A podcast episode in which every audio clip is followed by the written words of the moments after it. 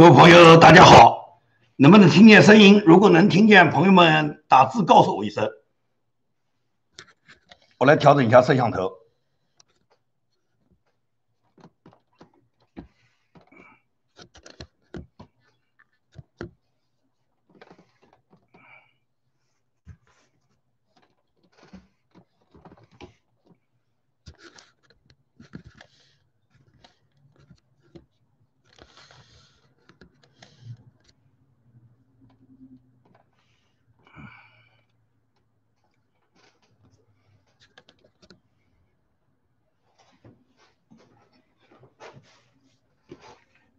能听见吗？朋友们能听见吗？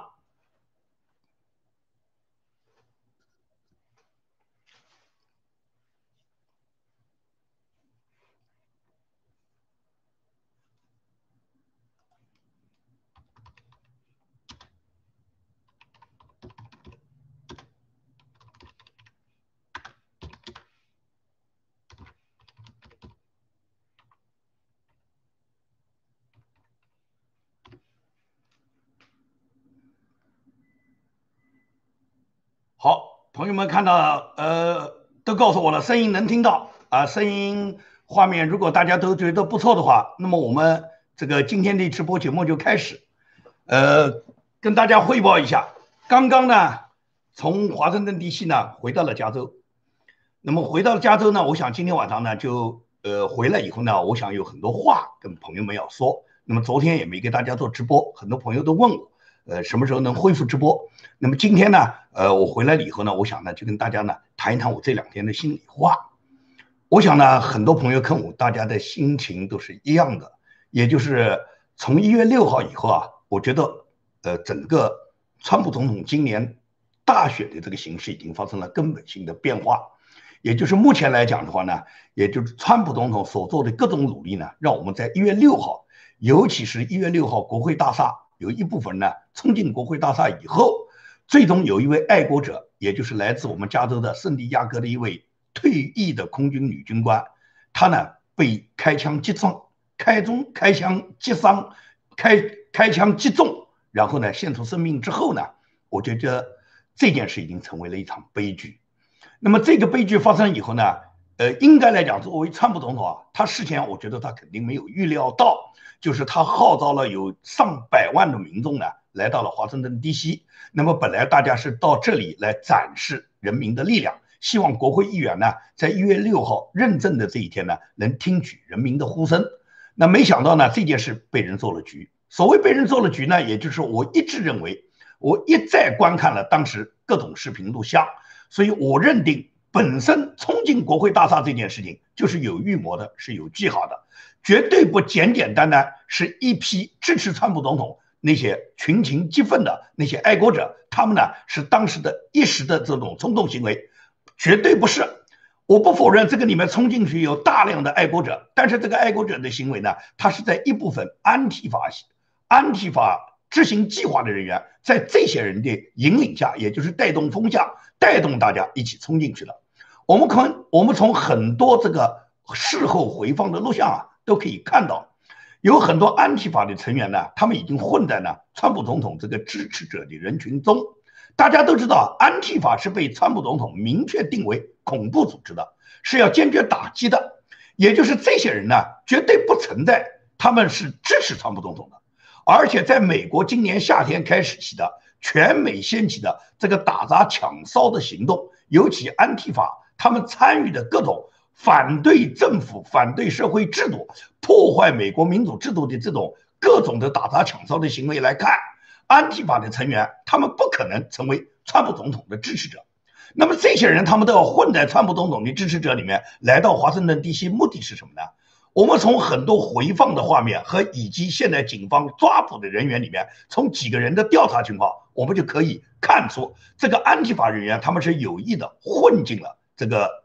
一月六号，在支持川普总统的冲进国会大厦里面的人群中，这些人是率先进行打砸抢行动的。从警方现在抓捕的，其中已经公布案情的有两个人是非常典型的嘛。其中有一个人是冲进国会山的，这个人的安提法呢，他不仅有名有姓，有逮捕记录，还有他参加黑名贵运动的演讲视频。这个人的名字叫沙利文，他本人的年龄只有二十五岁，他是来自犹他州的人。他在今年啊，他在去年二零二零年七月九号，他在犹他州呢曾经被逮捕过。当时警方逮捕调查逮捕他的这个理由呢，是他以调查暴乱、暴力威胁被起诉的。警方的宣誓书明确就认定沙利文是美国叛乱组织的一员，所以说像这样的人，他怎么可能是成为一个川普总统的支持者呢？很显然，像这个人，他就是安提法成员之一，他是在整个里面煽动暴乱和直接参与暴乱的主要的暴乱人员之一。那么这些人，他们根本不是川普总统的支持者，所以说呢，你现在就说冲进国会大厦里面都是暴徒。我不否认这个里面有暴徒，但这个暴徒一定是安提法人员，绝不是川普总统的支持者。所以说，把现在川普总统的支持者只称为暴徒，并且说是支持川普总统的暴徒，在破坏美国的民主法治，在企图毁坏美国的一个正常的大选，毁坏美国的一个两党交替这个总统更替，把这个帽子扣在川普总统的支持者头上，完全是欲欲加之罪。我们在很多照片上都看到，冲进国会山里面有一个人呢，他是把这个议长佩洛西呢，他一个演讲台的那个演讲台的柱子把他扛着走的。这张照片大家都看到啊。因为呢，我现在是做直播，我呢刚刚做直播，我对直播的这个里面程序呢还不是很明白，很多软件我还不会用，所以说我没有办法呢，通过我现在直播呢，能够把一些图片、一些第三方视频呢插给大家看。长期看我节目的朋友们都知道，我呢经常是在我的节目里面会插用一些图片，或者是插用一些视频来说明我自己要表达的问题的。那么现在因为做直播呢，我这些软件呢我还不会用，我刚刚做直播，呃，还属于很深的一个新手，因此呢我没有办法把这张照片插给大家看。但是我相信大家上网都看到了，就有这么一个人，他扛着这个议长潘。议长这个 Nancy Pelosi，他曾经讲话的那个讲台底下有个柱子，上面还有一个这个 logo，一个标的，就是这个人拿走这个讲台的这个人已经被捕了。这个人是什么人呢？这个人是来自佛州的一个无党籍的一个男的。这个人事后根据警方的调查，他从2002年注册成选民以后，他从来没投过一次票。也就是2002年注册的时候，从那时候也。实际上那时候还是小布什当政嘛，也就是小布什当政，他也没有投过票。后来奥巴马竞选时候，他也没投过票。包括川普总统跟希拉里在上一轮在上一轮大选中，这个人也没投票。那么这一次他自然也没投川普的票。那么你想想看，这个人从来不投票，注册选民都二十年了，他千里迢迢的跑到华盛顿地区来干什么呢？又冲到国会山里面去把 Nancy Pelosi 他的那个议长的那个讲台的那个底下的粽子把他扛走干什么呢？显然这些人都是有目的的，是有别有用心的。所以说这些人冲进国会山，他们实际上是他们主动打砸抢的。我在前两期直播节目里面已经给大家明确的说过，我们看到很多摄像是这些他们穿的这些奇装异服的人，他们冲到国会山里面以后，首先他们就开始就砸砸玻璃、砸窗户，在他们砸玻璃、砸窗户之后，才发生了什么悲剧呢？也就是一个特勤人员隔着那个玻璃，他没有击毙这个。正在砸窗户的人，其实正在砸窗户的人，你把他击毙，我一点意见没有，因为他完全是违法乱乱我违法乱纪嘛，他凭什么冲进国会大厦？冲进国会大厦本身就是犯法，而且到国会大厦里面打砸那更是犯法。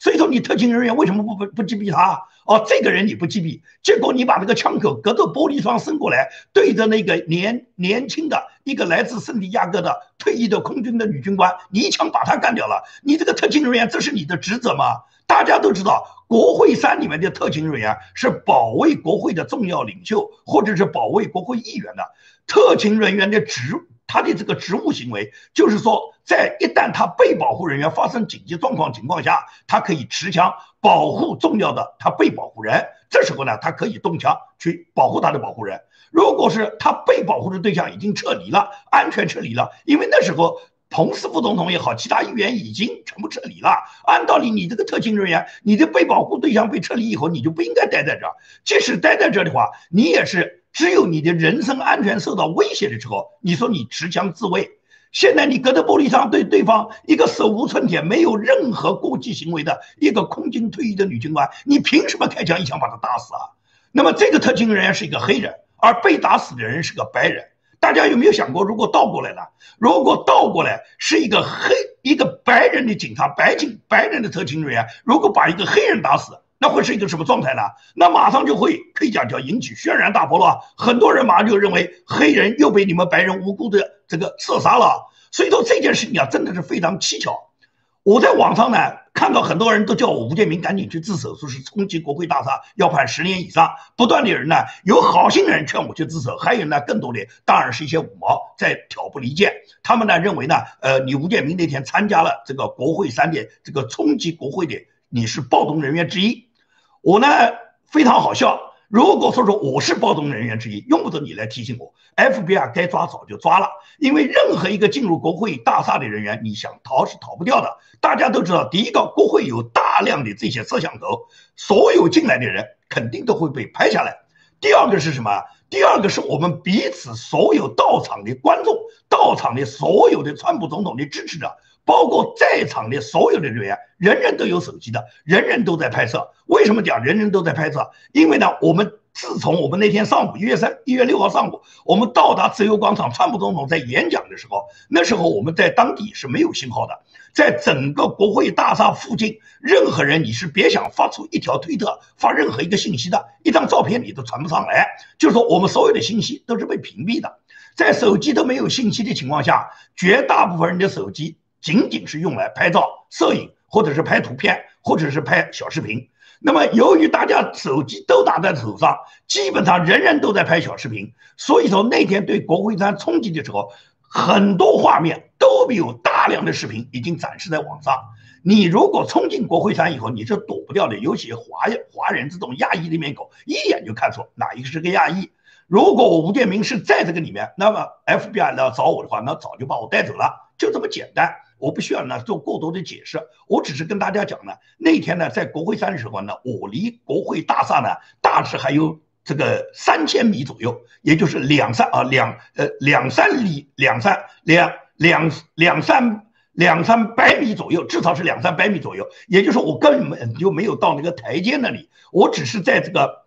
那边有一个雕像，我在那个雕像底下呢，我当时我们拍了照以后呢。我们身边走过了很多人，他们打扮的那种形象啊，让我们几个人就认为这些人不太像是川普总统的支持者，因为他们的那种纹身和这些黑人的那种呃那种装扮，让我们感觉到呢不太像是这个爱国者和支持者的样子。其实川普总统的支持者很多人，我们一看他们那个装扮呢，就能看出来。当时呢已经比较冷，那时候还这个对国会的冲击呢还没有完全开始。我们几个人呢？因为我们其中同行的有这么一两个人呢，他们要上厕所，所以说我们就在附近呢去找厕所了。就在这个过程中呢，有一个我认识的网友，呃，他呢在网上呢就问我，在我的那个已经发的照片的推特下面啊，他来问我，你想我这个推特能发出来，那显然是我已经离开了这个区域，因为这个区域是没有信号的。我们是离开这个区域，到了附近的一个饭店，在那个饭店里面找到一个厕所呢，在上厕所的时候，我才把我的推特发出来。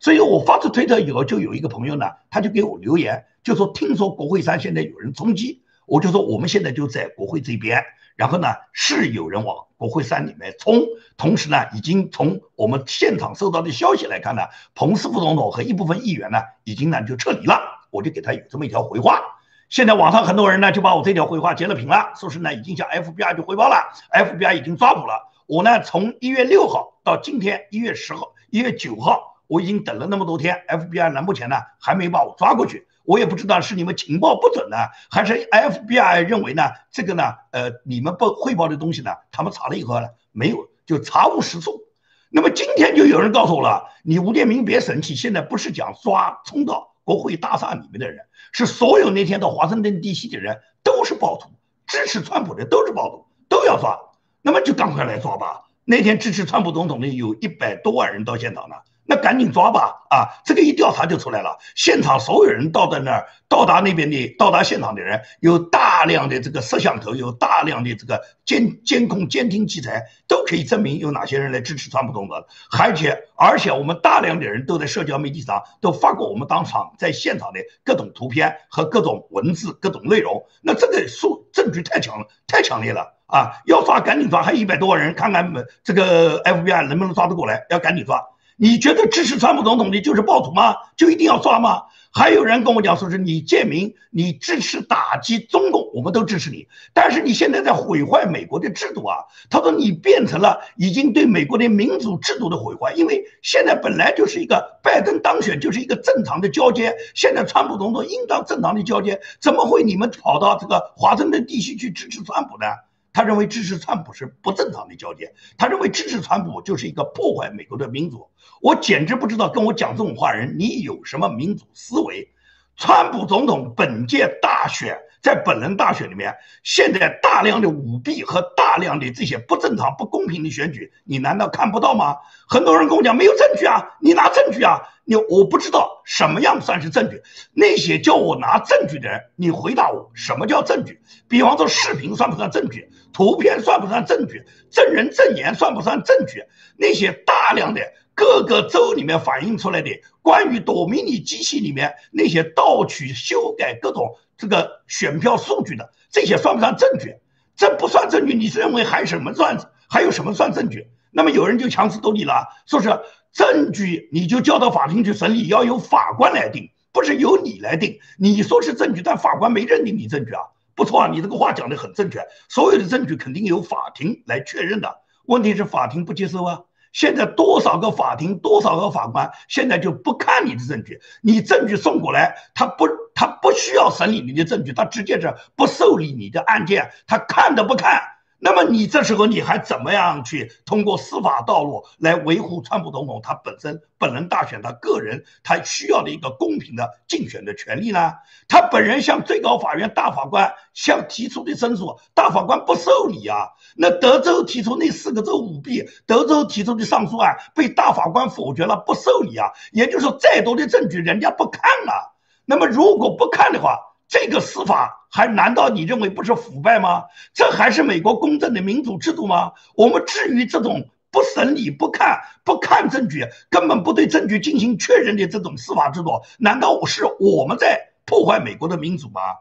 一九八九年六月四号，可以讲大量的中中国他各个高校的青年学生和北京市民，为了追求中国的民主。最终什么？最终被邓小平用坦克车、机关枪把他全部把这些为争取民主的年轻学子和北京市民残酷的镇压了。也就是中国人为争取民主，他们当年失败了。而二而今年二一年一月六号，大量的美国的爱国者，他们来到了美国首都华盛顿地区，为了捍卫美国的民主，希望得到一个大选的公平。在这个时候，发生了一个国会的这个冲击事件。我不否认冲击事件里面有大量的川普总统的支持者，他们冲到了这个呃国会里面。但是我们可以看到，绝大部分川普总统的支持者在国会里面，他们是非常文明和和平的，他们没有打砸抢烧的行为。所有有打砸抢烧行为的人，我坚决支持政府和相关的司法部门要抓捕这些人，对这些人依法起诉。尤其是说是有人冲到了这个议长佩洛西的办公室，那么其中坐在议长佩洛西办公桌，呃，办公座位上的那个人，现在我们在网上看到他本人已经被抓捕了。听说这个佩洛西的这个手提电脑已经被人拿走了，那么被谁拿走的？这个肯定这个司法部门是能够有能力把他调查和查处出来的。那么这个人你把他送到法庭，我坚决支持。至于佩洛西那个电脑里面藏着多少秘密，那只有他知道。如果是因为偷窃把这些秘密泄露出来了，通过这些秘密能知道佩洛西他个人有罪证，那么我相信美国的司法部门也应该查处。任何人在法律面前都应该人人平等，无论你用什么方法，你想获得什么样的证据，只要你是违法了，都应该受到司法调查。我觉得这才是美国的民主。所以说，在这个时候，我们大家一定要认清楚。冲到这个国会山里面的人，他们确确实实，他们违反了美国法律的规定，就是不允许随随便便你们在没有得到许可的情况下冲到这个美国国会大厦。国会大厦确实是允许人民参观的，但是允许参观呢，要进行登记，要在指定的参观地点、参观的场这个入场的这个位置，你去参观，这个是完全可以的。强行闯入，在美国肯定是是不对的，这个呢，我不否认，但是。如果是这个这些人，他们仅仅是违反了美国这个国会大厦的管理规定，但是你把他们都定为暴徒，尤其是把他们定为跟当年六四广场上被共产党称之为的暴徒，和一九年在香港反送中运动的那些勇武派，你们把他们都称为暴徒，这种定义和持这种观点的人，这些人是别有用心的，这些人是共产党的腔调，这些人所讲的话完全是按照共产党对那些所有抗议他们的人所使用的、所使所使用的语言。所以说我，所以我一再认定，所以至少说我建明的到今天我没有改变过，我我根本不能认为这个所有冲进国会大厦里面人都是暴徒，我不否认他们有一定的这个，他们他们是有一定错误的，也就是他们不应该违法进入国会大厦，他们进国会大厦应当是合法和平的进入，但是呢，他们没有打砸抢烧，他们显然不能跟暴徒。画上等号，最多他们是违法者。你们呢？对这个违法呢？作为这种违法呢，这个美国有现成的法律，你该怎么处理就怎么处理。但是把他们定为暴徒，这完全是定性上的错误。所以说，我认为肯定不能这么去做。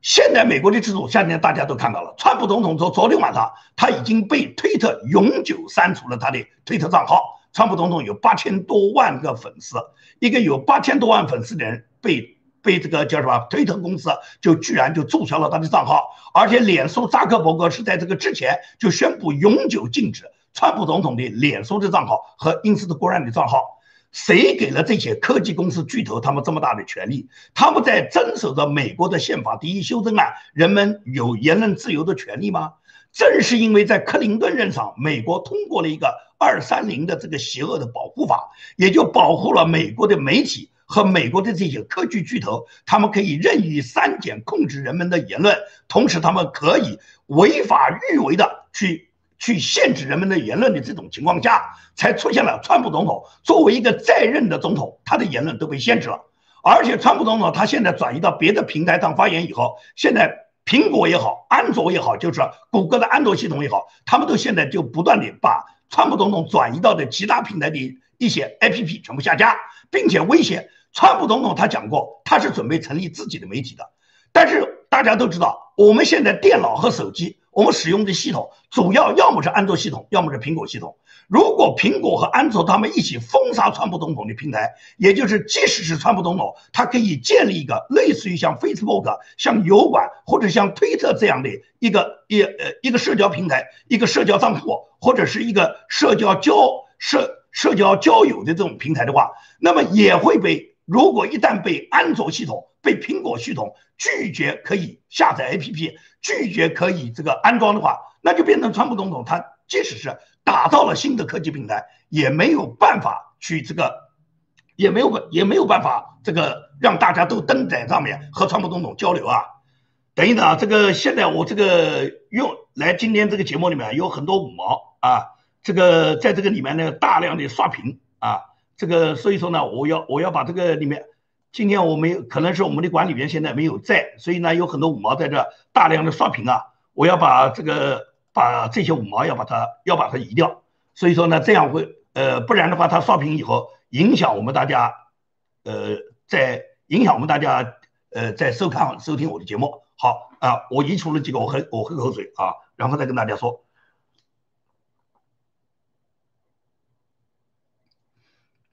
那么大家看到，现在呢，民主党呢对川普总统呢，他是呢就说是可以讲就是往死里面追杀。这种往死里面追杀，除了什么把川普总统禁言之外，同时呢，现在 Nancy Pelosi 呢，他就是一天都不能等，他一天都不能等，他还有十天。这个川普总统到礼拜一南希普洛西讲说，礼拜一上班就开始弹劾川普。他弹劾川普的理由，他说川普煽动国家叛乱。他本人专门打电话给美国这个参谋长联会联席会议主席和陆军什么司令长官，要求他们控制这个川普总统，下达军令，要求他们不能执行，不能执行川普总统的命令。你说南希·佩洛西在叛国，在搞暴乱，还是川普总统在搞暴乱？美国的宪法明确就规定，总统是三军总司令，总统是国家的最高元首，是国家的统帅，总统才有权利调动国家的军队。也就是任何军人，你要听从总统这个三军总司令的指挥。现在南希·普洛西作为一个众议院的议长，他居然去要求陆军，要求这个陆军什么司令官和这个参谋长联席会议主席，不准听从这个三军总司令的话，不准听从总统的话，而且还要是取消总统控制核按钮的权利。我不知道南希是人民给了你这样的权利，还是专制给了你这样权利？你有什么权利来限制总统？他依法赋予宪法赋予他的权利，控制川普总统他这个接触核按钮的权利，本身国家宪法就规定，核按钮只有总统可以掌握，只有总统才可以操作。你难道认为川普总统掌握的这个核按钮是专门来打击美国人民的吗？这个核按钮要打没有不不是打中共，就是打三胖，就是打伊朗，肯定是打美国的敌人啊！你担心什么呢？你要取消川普总统控制核按钮的权利是什么意思呢？所以南希·普洛西呢，他现在已经撕破了脸，他在礼拜一呢，他就要发起对川普总统的弹劾。他一天也不能让川普总统继续呢在总统的位置上就任。他知道，川普总统作为宪法赋予权力的总统，他完全是可以在叛国者叛变美国的情况下，川普总统如果依据法律是可以下达对叛国者抓捕的。南希他怕，他肯定是个人有大量的证据被川普总统掌握，他怕，所以他才不断的要弹劾川普，他就是要羞辱川普。在川普总统按道理到下个礼拜一，也就是到了十一号了。那么，如果按照正常的总统在一月二十号宣誓就职，就新总统就职的话，川普总统的任期连头带尾还剩十天，十天之内他都要把川普总统要把他去弹劾掉。他目的是什么？当然了，从从这个弹劾的议程上来讲，十天是肯定走不完的。但是他要干这个事的目的是什么？他就是要恶心川普总统。同时呢，除了恶心之外，南希呢，他还是很有别有用心的。所谓别有用心，弹劾总统啊，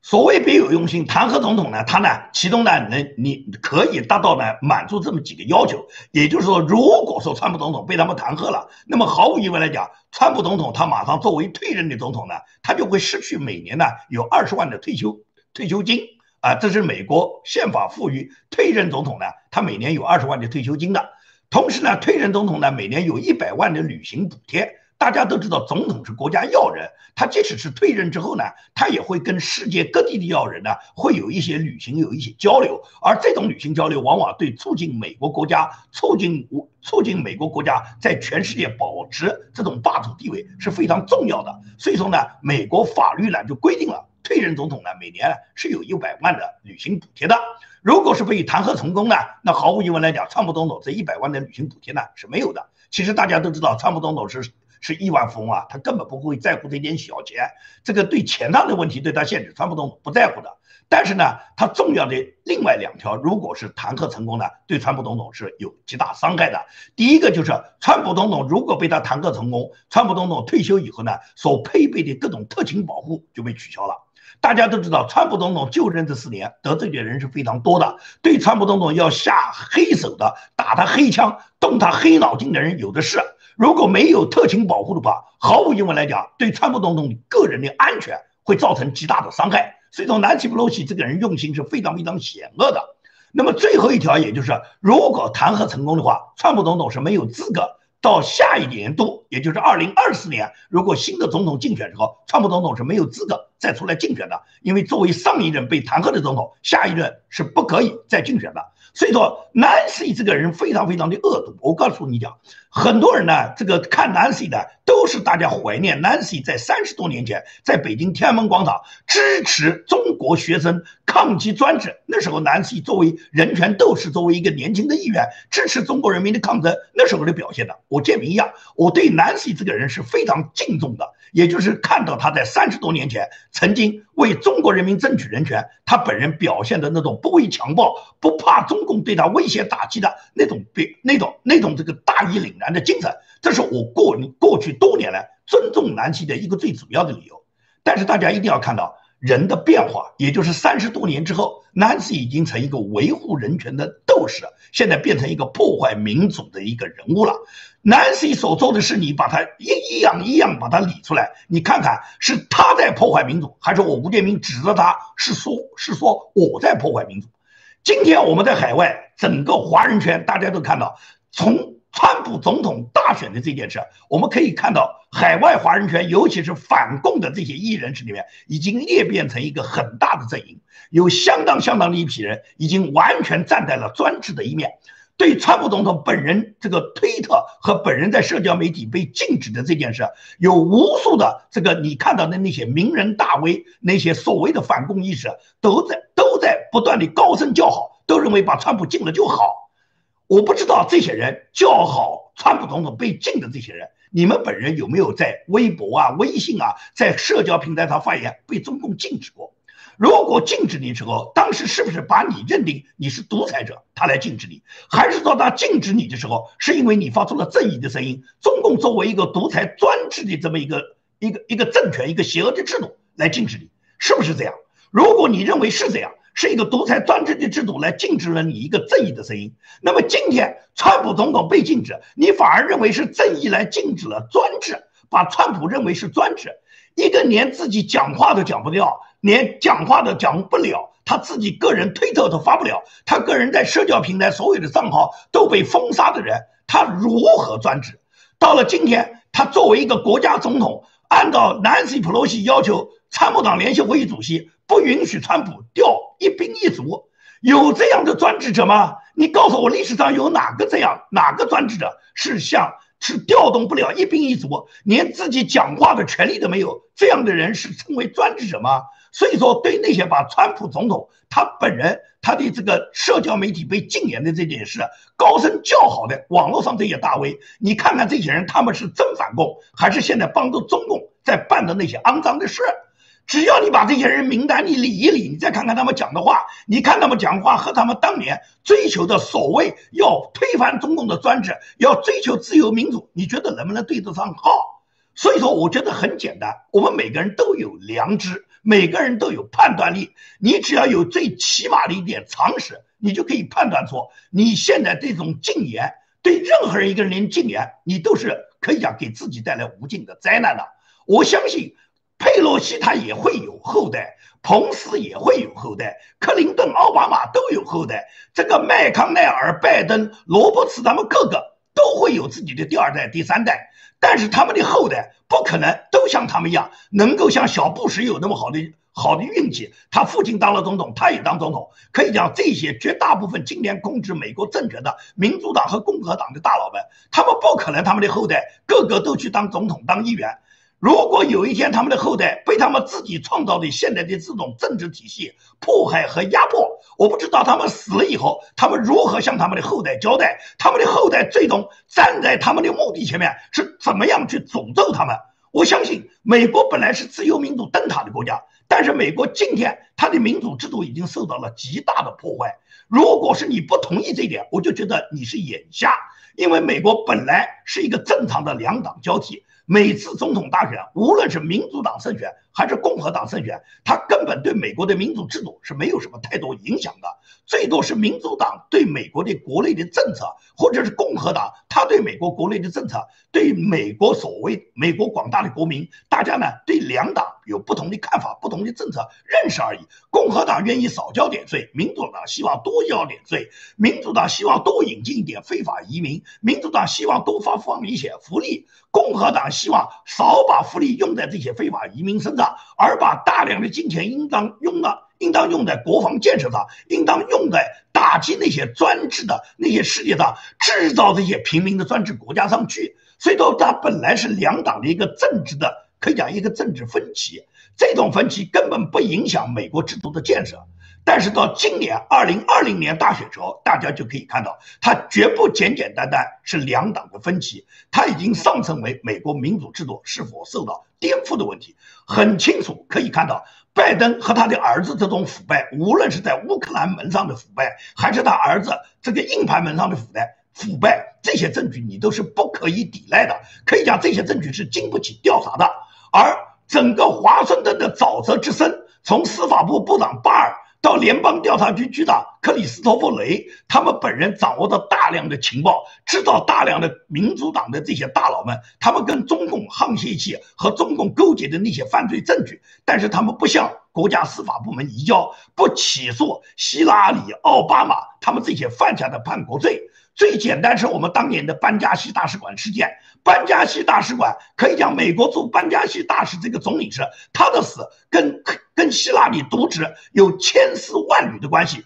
而且在斩杀本拉登之后的那十几个海军陆战队的队员，最终他们被无辜的献出了他们年轻的生命，跟奥巴马、拜登和希拉里都有绝对的关系。为什么这些人不能？为什么就是他们所犯下的对美国人民犯下的这些罪行，为什么不去追究？所以说，在这种情况下，他们都知道他们自己有很严重的这个叛国罪行嘛？他们怕川普总统追究他们嘛？他们怕川普总统最终在川普总统的手上能够调查这件事情以后，然后打击他们嘛？所以说，他们一定要把川普总统挤下台嘛。因此，大家可以看到，就是行政是腐败的，是腐烂的，从整个司法部，从巴尔开始。那么司法是腐烂的，我们看到那么多，也就是在大选中舞弊的证据送到各个州里面，州里面有很多法官都根本是不受理，所以说司法完全是腐败的。最高法院大法官同样是这样。大家如果回忆一下，川普总统去年曾经下令过要禁止微信、禁止抖音，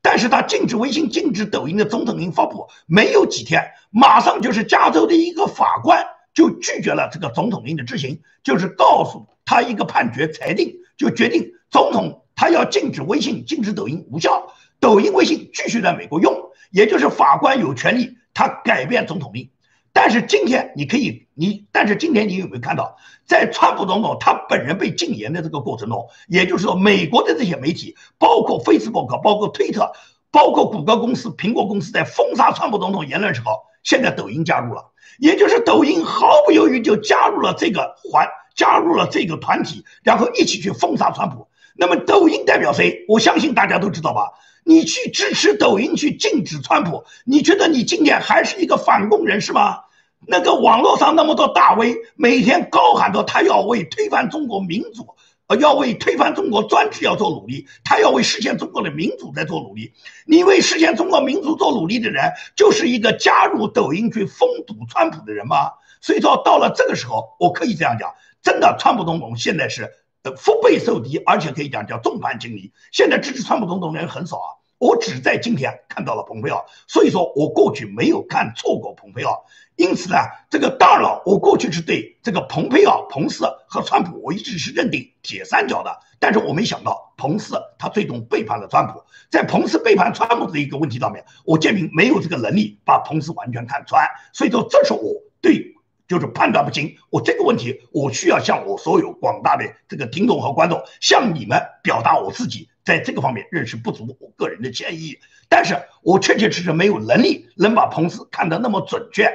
只是呢，这个彭斯背叛以后，但是蓬佩奥他立场很坚定。蓬佩奥就在今天，也今天也就是一月九号嘛，他专门在推特上发表了一波一个一个推特，大家可以看到他这个推特上他是这么说的：他说禁言是危险的。这很不美国，可悲之是，这并不是左派们的新策略。他们多年来就一直试图用这种方式来制止对方的声音。我们不能让七千五百万美国人民不说话，因为呢，这里不是中共。你可以看看蓬佩奥对这个问题认识的多么深刻，他就指出，今天禁言川普总统绝不是第一次，是左派长期以来禁止他反对。他他对立面反对对立面人的声音，同时现在他这种禁止的方法，他已经限制了七千五百万支持川普总统，包括这些支持者的声音。这里坑这里不是中共，这里是美国，这种做法很不美国。这是彭，这可以讲是彭蓬佩奥国务卿，他坚定的支持了川普总统，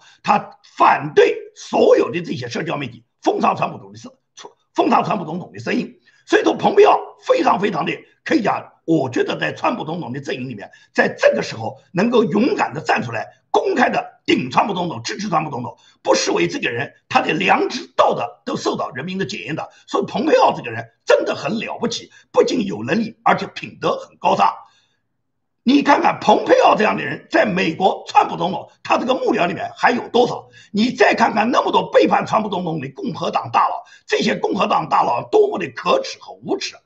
白宫有一个新闻女发言人，是一个年轻的女性，叫凯利。凯利可以讲在暴风雨中挺立不倒，坚定的与川普总统站在一起。那些大量的美国的国会议员啊、媒体人啊，你们这些人跟凯利比，你们真的连毛都不算。而且呢，现在这个美国大量的这个媒体啊，他们现在都不断的发布一种信息，就是要求未来这个未来的联邦政府和未来的美国的各大私营企业都不要雇佣川普总统信任的人，都不要雇佣川普总统他曾经的新闻发言人，都不要雇佣川普总统他信任的白宫里面的各种雇员。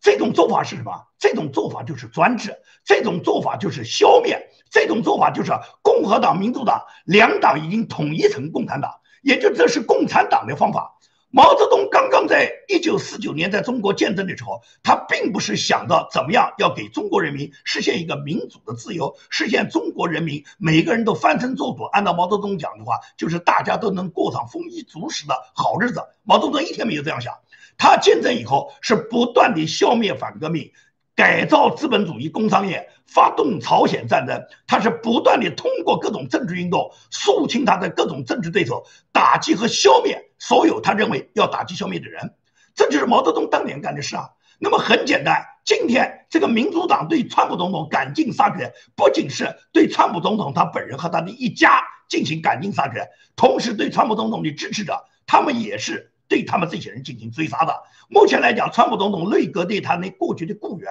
和他那些部下，他们是威胁新政府不用这些人，而且是美国各大私营公司也不用这些人。大家都知道，川普总统他整个内阁里面很多人是非常优秀的，很多人都是精英中的精英，可以讲到任何一个私营大公司都可以获得很高的高薪的。但是现在媒体一再要求这些人不允许用，要封杀。你们代表谁来封杀他们？你们有什么权利来封杀他们？难道美国真变成了中国吗？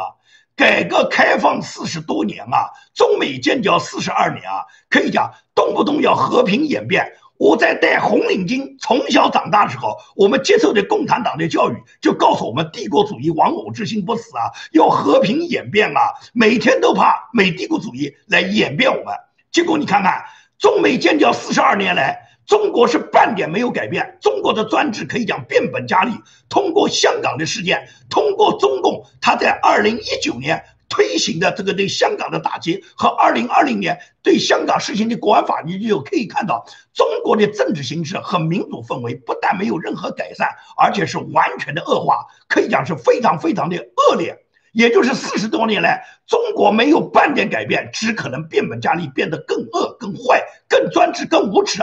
而美国这个曾经的美国民主的灯塔国家，四十多年下来以后，美国现在改变的越来越像中国，居然现在可以言论控制，居然现在可以封杀自己政治对立面的所有人，可以连他们雇佣他们正常用工的权利都没有了。这种形式的变化，你觉得这不是美国民主制度在破坏吗？美国民主制度被遭到了破坏吗？很多人都认为，你吴建民，你反对中共，你就谈谈反中共的事吧，你不要谈美国的政治，美国的民主你不懂，美国的民主好得很，你现在。支持川普，并且赶到华盛顿地区跟支持川普，然后川普的支持者现在是暴徒，冲砸了国会大厦。你现在这种行为就是暴徒的行为，你现在就是破坏了美国的民主。你们在中国大陆差，你们就差呗。你现在到美国还来破坏我们美国？很多已经来到美国几十年的华人，他们就抱着这种心思，抱着这种态度，他来看待我建民的。我不论你们怎么看待，你们是认识上就是这么这么这么浅显的认识，还是说你现在的认识立场观点你已经发生了变化，那是你的事。我只是告诉你的，你一定要辩证的看待美国。如果你认为美国现在仍然是优秀的民主制度。本轮大选仍然是正常的民主交替，本轮大选没有任何舞弊，本轮大选都是川普率领的他的这些支持者、这些暴徒在冲击着美国的民主制度。如果你是这样认为，你和我吴建民已经完全不可能，我们俩是讲政治上还能达成任何共识，你和我之间也不可能我们有共同的价值观和道德观了。好，我喝点水，我来看看大家有什么呃提什提问有什么问题，我来回答大家一下。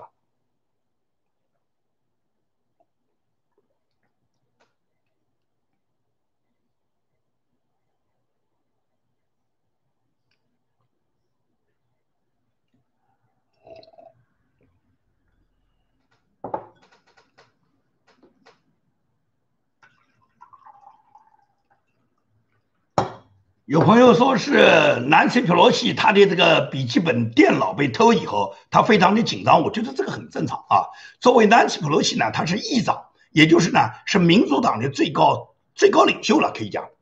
他的电脑里面一定存有大量的重要的文件。那么这个电记电脑笔记本被偷了以后呢，毫无疑问来讲，他当然很紧张。不要说他这个里面有可能有很多这些罪证，很多见不得人的肮脏的东西，即使是什么都没有，那么涉及到国家机密，这个电脑呢被偷走呢，显然是非常不合适的。这一点呢，我呢是肯定要公正的这么去看。也就是说呢，作为这个南希·普洛西他本人的这个电脑呢，是涉及到国家重大机密的。普通人擅自闯入议长办公室，并且拿走这个电脑，显然是犯罪。这个呢是一定要得到追究的。至于电脑里面是不是能够有电脑门，那肯定是美国有关部门来调查了。如果调查出来南希·普洛西电脑里面真的有呃这个出卖国家、有叛国的这些罪证，或者是他本人有贪腐的罪证。那么，国家法律应当查处他。在法律面前，南斯·普洛西和我们普通的美国任何一个公民，大家应该是人人平等的啊！这是我觉得，呃，是一个非常正常的问题。那么还有朋友呢，动不动要我谈一谈，就是如何看待川普总统周边的几个律师，认为呢，川普总统他有没有可能翻盘？因为呢，这两天呢，川普总统周边的身边的律师呢，还认为呢，尤其是像这个福林将军啊，认为呢，呃，在二十号之前还很有可能发生一个就是大的事件。呃，这个川普总统在本轮到目前来讲，他现在呢有没有等于做的呢，就是不到位的地方，然后导致了现在呢这个一个就说是呃很。就一个一个很差的局面，好吧？这个问题呢，我呢，呃，谈一点我的看法啊。川普总统呢，呃，他身边的这几个律师呢，对川普总统可以这样讲的话呢，呃，是做了很大的帮助，这一点我们一点都不否认。尤其是在这个十一月三号大选之后，有他们拿到了很多证据以后呢，就不断的在各个司法条线上面呢进行各种起诉。那么通过各种起诉呢，希望在通过司法道路上为川普总统找回公平。那么这件事大家都可以可以看到，由于美国的这个司法腐败，那么最终这条路没走通。当然了，这几个律师呢，我个人认为呢，他们呢在很多问题上面，他们表达的东西呢，对川普总统的支持者呢是有一定误导的。所以说呢，我认为是有猪队友的现象。你比方说，动不动说有什么大海怪啦，一会儿又是法兰克福的这个服务器已经被起获了，一会儿就是马上就是要直背为号，要抓捕大量的叛国者了，一会儿又说什么这个呃小肯尼迪没有死了啊，这个爱泼斯坦没有死了，就说呢，所有这些信息的放出啊，他都给川普总统的支持者呢带来了很混乱的信息。也就是不断的让人们引起了很大的兴奋和期待，但是到最后都没有发生嘛。尤其是一月六号到华盛顿地西来，来之前可以讲上百万的这个川普总统的支持者，他们都是抱着一个极大的期待，认为这一天会有一个重大的变化，会有一个重大的行动的吧。结果大家看到，仅仅是川普总统在那个自由广场里面对大家呢隔着那个。防弹玻璃谈了一番话，那么川普总统的话呢，里面大部分的内容和他前前一段时间讲话的内容呢，基本差不多，也呢就是反反复复呢，就是告诉大家大选呢有舞弊，因此呢，有人形容川普总统讲的话呢，像祥像祥林嫂一样，确实是这样，因为呢，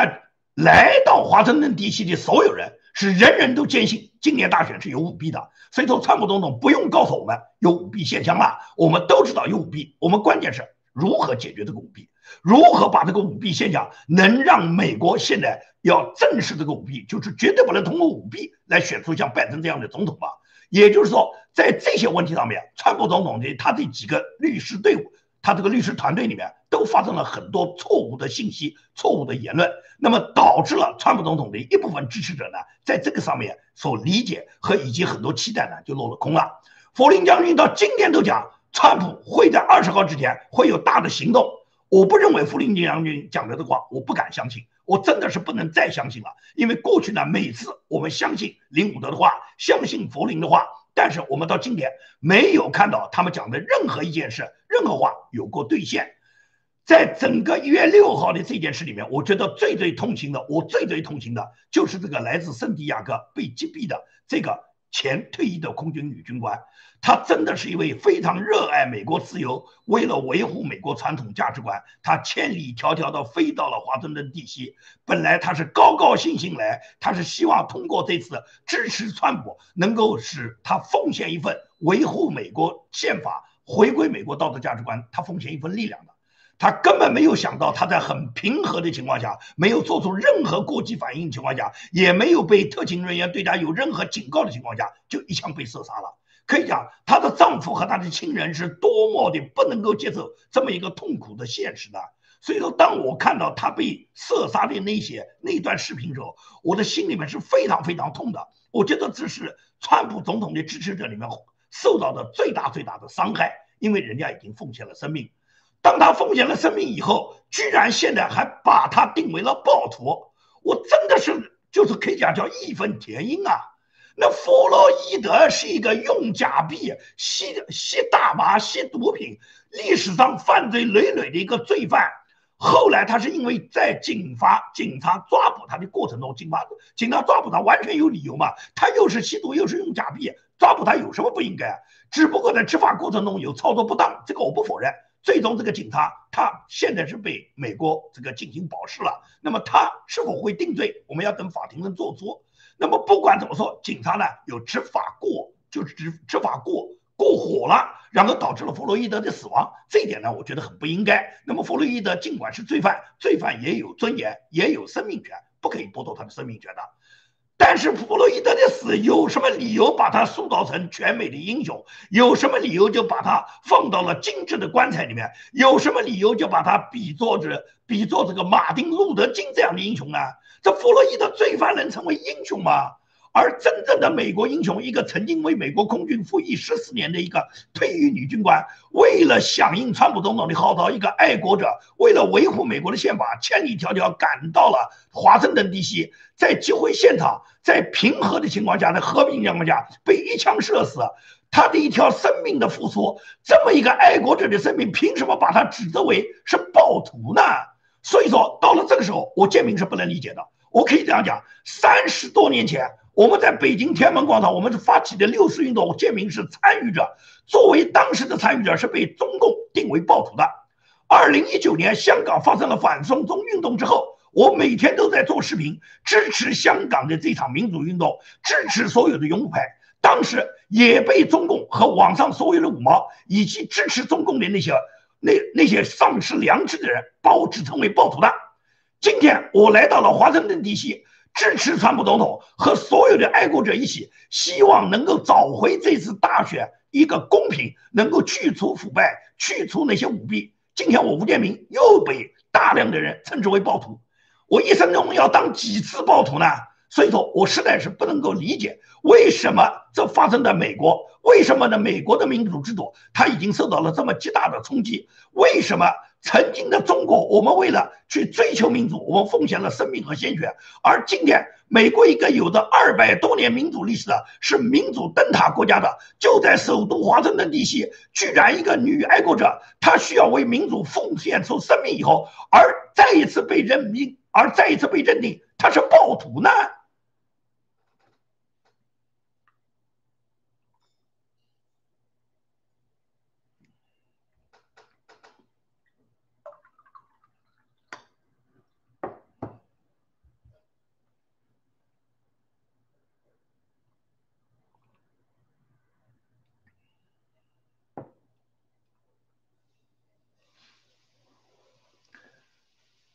网络上有这个朋友讲，这个叫金阳啊，他讲他的脑海里面还浮现起川普总统到西点军校的时候万众欢迎的场景。是啊，川普总统在美国受到的拥护，大家都看得到。他随便哪一次他的机会演讲，都是可以讲叫密密麻麻的人群，人们都高呼着热爱川普总统，希望他再做四年。他到这个西点军校去看那场橄榄球的时候，西点军校的这些军人们，他们是万丈高呼川普总统受到美国人民的欢迎和支持的场面，我相信我们每一个人都记忆犹新的。而拜登到那个场合，可以讲六个圈里面就坐五个人，然后他说他有八千万的支持者，他开一场直播只有八百个人在线，我建明开一场直播，现在已经有三千一百零五个人同时在线。所以说，你就对比一下，我不过是做一个自媒体，而他这个有八千万支持的美国当选总统，他做一场直播就几百个人看啊，这是什么总统啊？你觉得他那些支持者在哪里呢？而川普总统发表一个演讲，就有几百万人同时在现场，他们惧怕川普总统，人民对他的支持，所以说他们在封杀川普总统他个人的社交媒体啊，才把他的社交媒体把他全部封杀，推特永久注销他的注注注销他的账号。这扎克伯格在脸书上面也是让川普总统他的这个脸书和 ins 的固然完全注销，让川普在脸书和推特再也没有讲话的机会。川普总统现在移到别的平台，马上谷歌公司的这个安卓系统和苹果公司两个系统都准备封杀他，也就是美国的大型科技公司，他们现在可以动用，因为有二三零条款保护他们这个条款，他们可以动用他们的权利来限制川普总统。今天很多人为他很很多人为这种行为叫好，我相信川普总统如果被你们封杀了，下一个一定会轮到共和党的大佬，也就是麦康奈尔，他和他老婆赵巧兰勾结中共以及他本人叛国的罪行，一定有一天会被民主党清算。民主党清算之后，所有的这些这个媒体、科技媒体和社交媒体，包括美国的主流媒体，一定通通是口诛笔伐，然后把麦康奈尔踩死拉倒。所有的共和党那些大佬们，他们支持民主党和民主党沆瀣一气的这些人，所有这些人将来都会成为炮灰，都会被民主党分别打倒。民主党最终就会成为一党独大、一党专制，在美国永远执政的政党。因为舞弊的这个武器掌握在他手上，随便你以后怎么选，随便你搞什么样的选举，这不过是走一个过场。因为人家控制到舞弊的这个这个这个重要的这个工具以后，他们永远是当选的。佩洛西八十多岁还能再次当选议长，你不要认为这是佩洛西无耻，是那些选举他的议员无耻。既然那么多议员已经明知道佩洛西他本人老朽无能，而且是坚持要走民主党，他可以讲要走这种腐败路线，仍然再次选举他，那就说明整个议员队伍里面大部分人都腐烂了吧。既然这个政治体制和这个司法体制都已经在腐败的道路上不断的腐烂下去，而民主党又控制着选举机器，又可以造假，以后共和党还到哪里有执政的机会呢？共和党这些大佬，你配合民主党，最终你们。民主党对你们肯定会卸磨杀驴的嘛？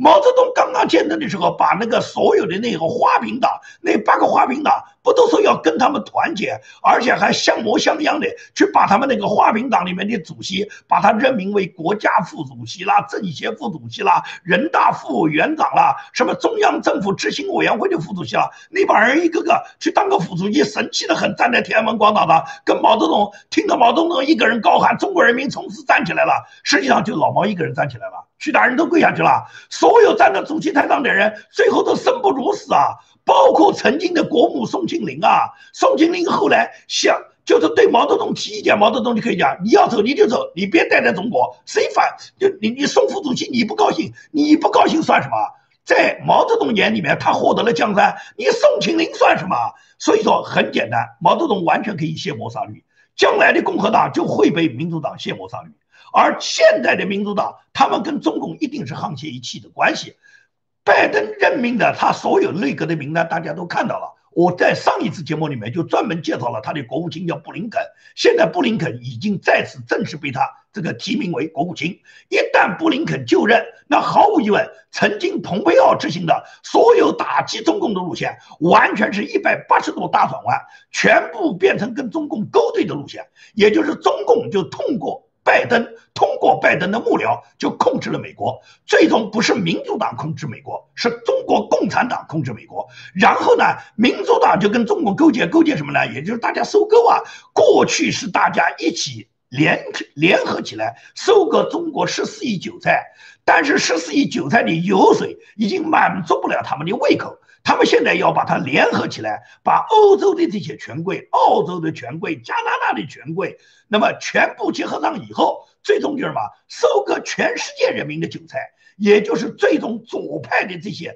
深层政府的这些大联盟，跟在跟中共紧密结合以后，然后收割全世界的韭菜，所有世界上各个政治领域里面，最终就会向世界更腐败。更无耻、更烂的方向发展，也就是左派今天的所有行为，就跟延安时候中国共产党做的行为是一模一样。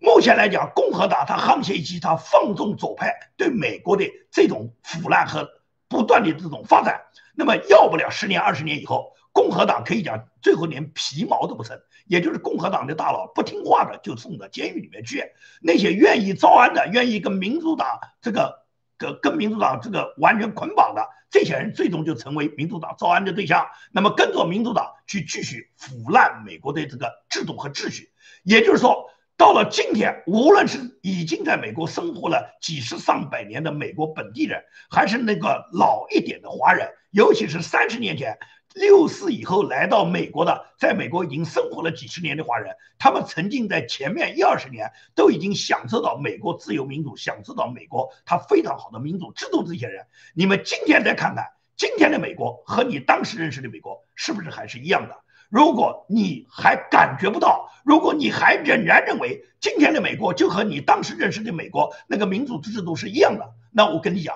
你是眼瞎心黑。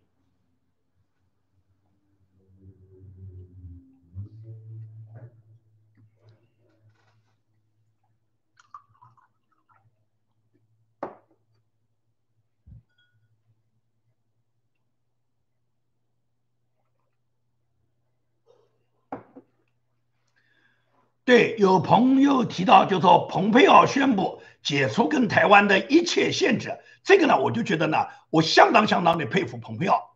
大家都很清楚，如果川普总统不能得到连任，蓬佩奥他这个国务卿也到一月二十号就卸任了，因为呢，川拜登呢已经任命了他的新的内阁的这个国务卿呢叫布林肯。那么蓬佩奥他在他自己站好最后一班岗的时候。他在今天正式宣布了取消美国过去曾经曾曾经自己给自己定下来的规则，就是说只有这个所谓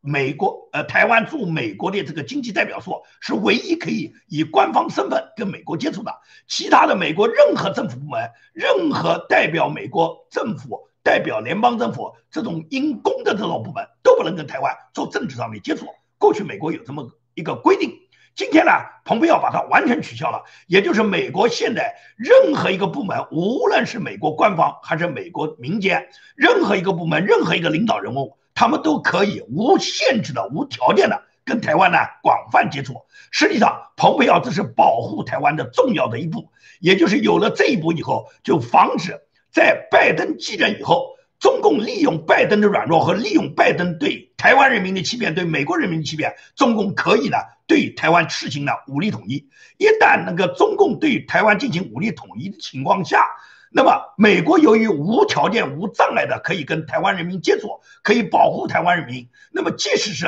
拜登政府他这个装聋作哑，他可以任由中共。共军去武统台湾，但是美国还有强大的两党对峙，还有强大的民间力量，还有强大的经济力量，可以呢能够制约中共，不让中共呢随随便便就武力统一台湾。因为台湾是中华民族保留在自由灯塔上唯一的一块土地了，我们不能让台湾的民主沦陷。所以说，每一个中华民族的后人都有义务、有有这个责任要保护台湾，保护住台湾的民主。守护好这个台湾的民主这块土地，就是为中华民族未来我们华人实现民主立下的一个样板，也就是未来中华民族未未来中华民国的这个民主样板的这个形象，一定会在中国大陆展开。也就是中国大陆，当中国共产党的专制被推翻以后，中国实行的民主一定是以台湾为样板，最终在中国大陆也实现